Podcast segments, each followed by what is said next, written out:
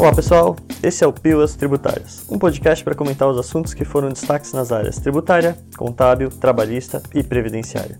Eu sou o Thiago Santos, consultor da área contábil e dos tributos federais. Eu sou Kilma Pereira da Silva, também consultor da área contábil e dos tributos federais, e hoje vamos falar sobre a apuração do crédito de PIS e COFINS sobre os ativos imobilizados e intangíveis. A primeira situação interessante a ser deixada definida é que o aproveitamento de créditos de PIS e COFINS pode ser feito somente pelas pessoas jurídicas ali do regime não cumulativo de PIS e COFINS, que seriam elas as entidades isentas do imposto de renda e aí também as empresas que fazem sua tributação ali pelo lucro real. Para as empresas que fazem a sua tributação pelo lucro real, tem algumas exceções, que aí são as pessoas jurídicas listadas ali no artigo 119 da Instrução Normativa 1911 de 2019, aonde essas pessoas jurídicas vão tributar a sua receita como um todo no regime cumulativo de PIS e COFINS, por mais que sejam tributados pelo lucro real. E aí também as receitas listadas, por exemplo, no artigo 122 da Instrução Normativa 1911 de 2019, elas obrigatoriamente também têm que ser tributadas no regime cumulativo de PIS e COFINS. Nessa situação aqui, é só essas receitas que deveriam ser, devem, na verdade, ser tributadas no regime cumulativo de PIS e COFINS. Então eu posso ter uma empresa que tenha parte das suas receitas tributadas no regime não cumulativa e a outra parte ali tributada no regime cumulativo. É, isso é, é interessante, sabe, que porque assim, muitas vezes a gente fala de crédito PIS e COFINS, aí todo mundo, os clientes ficam naquela impressão, ah, toda empresa do lucro real vai apurar crédito. Na realidade, não. A, a, regra geral é que você estaria no lucro real, teria regime não cumulativo. Mas como o Kelma comentou, existem empresas que ela toda não pode estar no regime não cumulativo, como é o banco, por exemplo, que é obrigado a ser lucro real, e tem empresas que têm algumas das suas atividades no regime cumulativo. Por exemplo, um hotel ou uma empresa que desenvolve software. Essa receita do hotel, o desenvolvimento de software, está no regime cumulativo. Qualquer outra receita é não cumulativo. Isso é importante também quando a gente fala da apuração do crédito. Bom, o Kelma falou dessa regra, né? Então, que quem vai poder apurar esse crédito de PIS e COFINS sobre imobilizado é só quem está no regime não cumulativo. E aí a gente entra numa outra, uma outra via né, jurídica, que é a da análise do crédito. Quais são as operações ou tipos de operações que te dão direito a crédito de PIS e COFINS? Bom, existem duas vertentes e a gente sempre vai na mesma vertente da Receita Federal, que é uma análise restritiva. Para a Receita Federal, a possibilidade de crédito é só para aquilo que está listado na Lei 10.833, lá no artigo 3 Então, aquilo que está lá te dá direito a crédito. É claro que você vai encontrar vários juristas comentando que aquilo, aquela, aquele artigo é só exemplificativo, que existem várias outras formas de apurar o crédito, mas aqui a gente vai se ater a visão da Receita Federal, ou seja, uma visão mais restritiva. Entre os itens que constam lá na lei, lá no artigo 3 está a possibilidade de tomar crédito de imobilizado e do ativo intangível. É claro que aí a gente tem alguns pontos, né? Então, ativos imobilizados ou adquiridos ou fabricados, edificações e benfeitorias em imóveis próprios ou de terceiros, seja ela adquirida ou construída, e bens incorporados ao ativo intangível.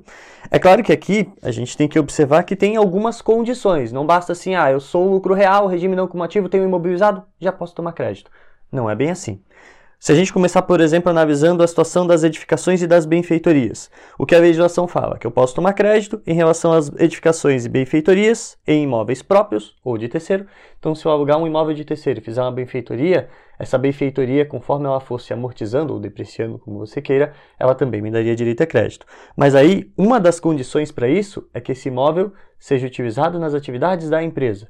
Então, ah, se eu construir um galpão que vai ser, sei lá, o armazém da empresa para guardar o depósito, eu tenho direito ao crédito conforme a depreciação uh, desse galpão. Se eu construir um galpão para ser o meu setor administrativo, também vou ter direito ao crédito dele. Não precisa estar só vinculado à atividade operacional, desde que eu use o galpão na minha atividade. O que não pode acontecer, lógico, é eu não estar tá utilizando esse galpão na atividade. Aí eu já não teria o crédito. E ainda falando de construções, só tomar o cuidado, porque, por exemplo, quando você está construindo um imóvel, você tem lá dentro do custo do imóvel o terreno. Aquele valor do terreno já não te dá direito a crédito de PIS e COFINS. A outra situação aqui, né, o outro ativo que gera crédito de PIS e COFINS pela sua amortização é o ativo intangível, né? A amortização do ativo intangível, ela gera direito a crédito de PIS e COFINS para as empresas do regime não cumulativo, desde que esse intangível ele seja utilizado na produção de mercadorias destinadas à venda ou na prestação de serviço. Então aqui a gente já repara que tem uma restrição um pouco maior do que as edificações. Então, por exemplo, uma empresa comercial que só compra e vende mercadoria, ela já não vai ter direito a crédito de PIS e sobre a amortização do intangível. E aí também o intangível utilizado no setor administrativo, por exemplo, um software, ele também não daria direito a crédito ali de PIS e porque ele não está sendo utilizado no setor ali produtivo ou relativo à prestação de serviço da pessoa jurídica. É, agora, um software que eu compro para usar na minha máquina no setor produtivo já me daria direito ao crédito porque ele está sendo utilizado de fato lá dentro.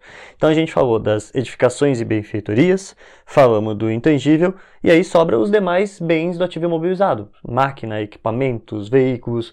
Aqui a gente também tem uma restrição como é o intangível. Para que os demais bens do ativo imobilizado te deem direito a crédito de PIS e COFINS, eles têm que ser utilizados ou na sua produção, ou na prestação de serviço, ou na alocação a terceiro. Então, ou seja, ele tem que estar vinculado a uma dessas três atividades.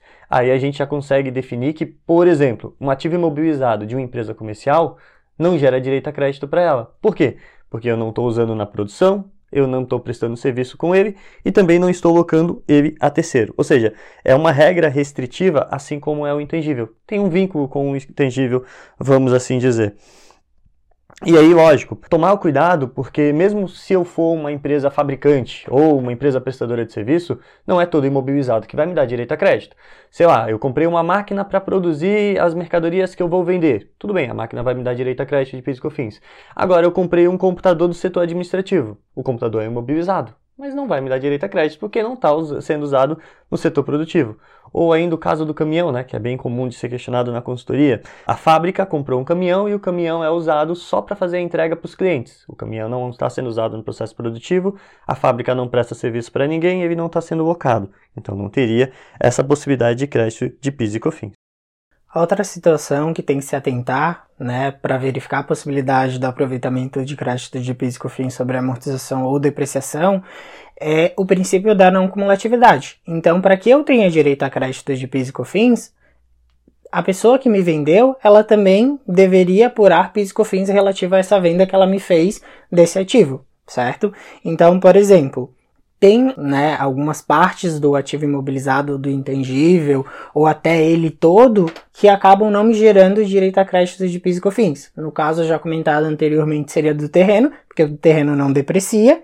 Também seria os bens ali ou serviços sujeitos ali a não incidência de PIS e COFINS, como alíquota zero, suspensão, isenção. Também pode ser mencionado os ativos integrados ao ativo imobilizado da empresa vendedora, porque uma empresa que me vende um ativo imobilizado, em regra, em regra geral, ela não vai ter a incidência de PIS e COFINS, né? Porque no regime cumulativo, por exemplo, não faz parte da receita operacional dela. E no regime não cumulativo, tem a previsão ali da exclusão da base de cálculo de PIS e COFINS para essa situação. Também não dá direito a crédito o ativo relativo ao direito de uso, né, de bens registrados ali na, na, conta de contratos de arrendamento mercantil. Isso daqui provavelmente deve ser porque nós já temos a possibilidade do aproveitamento de créditos de PIS e COFINS sobre a parcela paga do arrendamento. A contraprestação, né? né? A Você tomar dois créditos, imagina. Isso. A única observação aqui é que essa contraprestação, né, se esse arrendamento for feito por empresa optante pelo Simples Nacional, ele acabaria não gerando direito a crédito de PIS e COFINS, é, os encargos associados a empréstimos, porque existe algumas possibilidades, tanto na norma tributária quanto na norma contábil, em que esses encargos financeiros de empréstimos ou financiamento, eles compõem ali o custo de aquisição do ativo imobilizado ou do intangível. E aí também os custos estimados de desmontagem e remoção do imobilizado e de restauração do local em que ele estiver estipulado ali. Isso aí, e aí é importante observar, gente, porque então, assim, o que, que você tem que analisar? Primeiro a operação, bom, a aquisição do imobilizado. O imobilizado vai me dar direito a crédito só naquelas situações que a gente mencionou. E aí, depois disso, olha se essa compra desse imobilizado não entrou em nenhuma das restrições que o Keoma comentou, porque aí eu já não tenho direito a crédito. Notei que o imobilizado não entrou em nenhuma daquelas restrições que o Keoma comentou e se encaixa naquelas situações de possibilidade de crédito. Quais seriam as alíquotas do meu crédito? As alíquotas gerais 1.65 e 7.6. E aqui independe se você está comprando esse imobilizado de uma empresa do simples, do presumido ou do lucro real, a alíquota é a mesma. Quando a gente fala de crédito apurado sobre a depreciação, por exemplo, a depreciação que você vai usar aqui, em regra geral, é aquela estabelecida pela Receita Federal, que é lá no anexo terceiro da IN 1700. É claro que assim, a Receita Federal até já se posicionou em solução de consulta que você pode usar uma depreciação diferente, que seja a sua, por exemplo, a sua depreciação contábil, desde que você tenha prova dessa depreciação diferente, né? Que essa depreciação é, é a que efetivamente demonstra o prazo de vida útil correto do bem. E essa prova ela tem que ser mediante uma perícia do Instituto Nacional de Tecnologia ou outra entidade que tenha oficial que tenha capacidade de fazer essa análise. Por fim, a legislação ela, ela não permite que você apure o crédito sobre a depreciação incentivada, aquela prevista no regulamento do imposto de renda.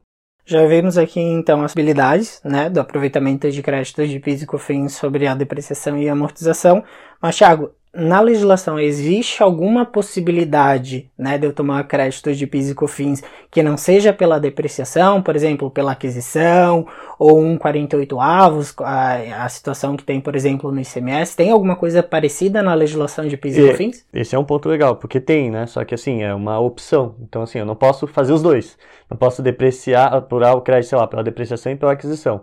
Ou um ou outro. Quais são essas outras situações? Por exemplo, no caso das edificações, que você incorpora ao ativo imobilizado, a legislação permite que você aproveite aquele crédito, ao invés de pela depreciação ou amortação, em 24 meses. Então, sendo assim, você vai calcular o crédito mensal, as alíquotas lá de 1,65 e 7,6 sobre 1,24 avos. Né? Então, todo mês lá eu vou dividir o valor total da edificação por 1,24 avos e aí aplicar 1,65 e 7,6. Só cuidado, de novo, porque vão ter gastos ali dentro que você não vai ter direito a crédito. Terreno, valor pago à mão de obra ou algo do tipo. Então, tem que expurgar isso que não te dá direito a crédito. Pega o valor restante, divide por 24 e aplica alíquotas de 1,65 e 7,6. Lembrando que essa opção ela é irretratável. Então, comecei a, a adotar, apurar o crédito nesse 1,24 avos, não posso alterar, vou ter que seguir até o final dos 24 meses.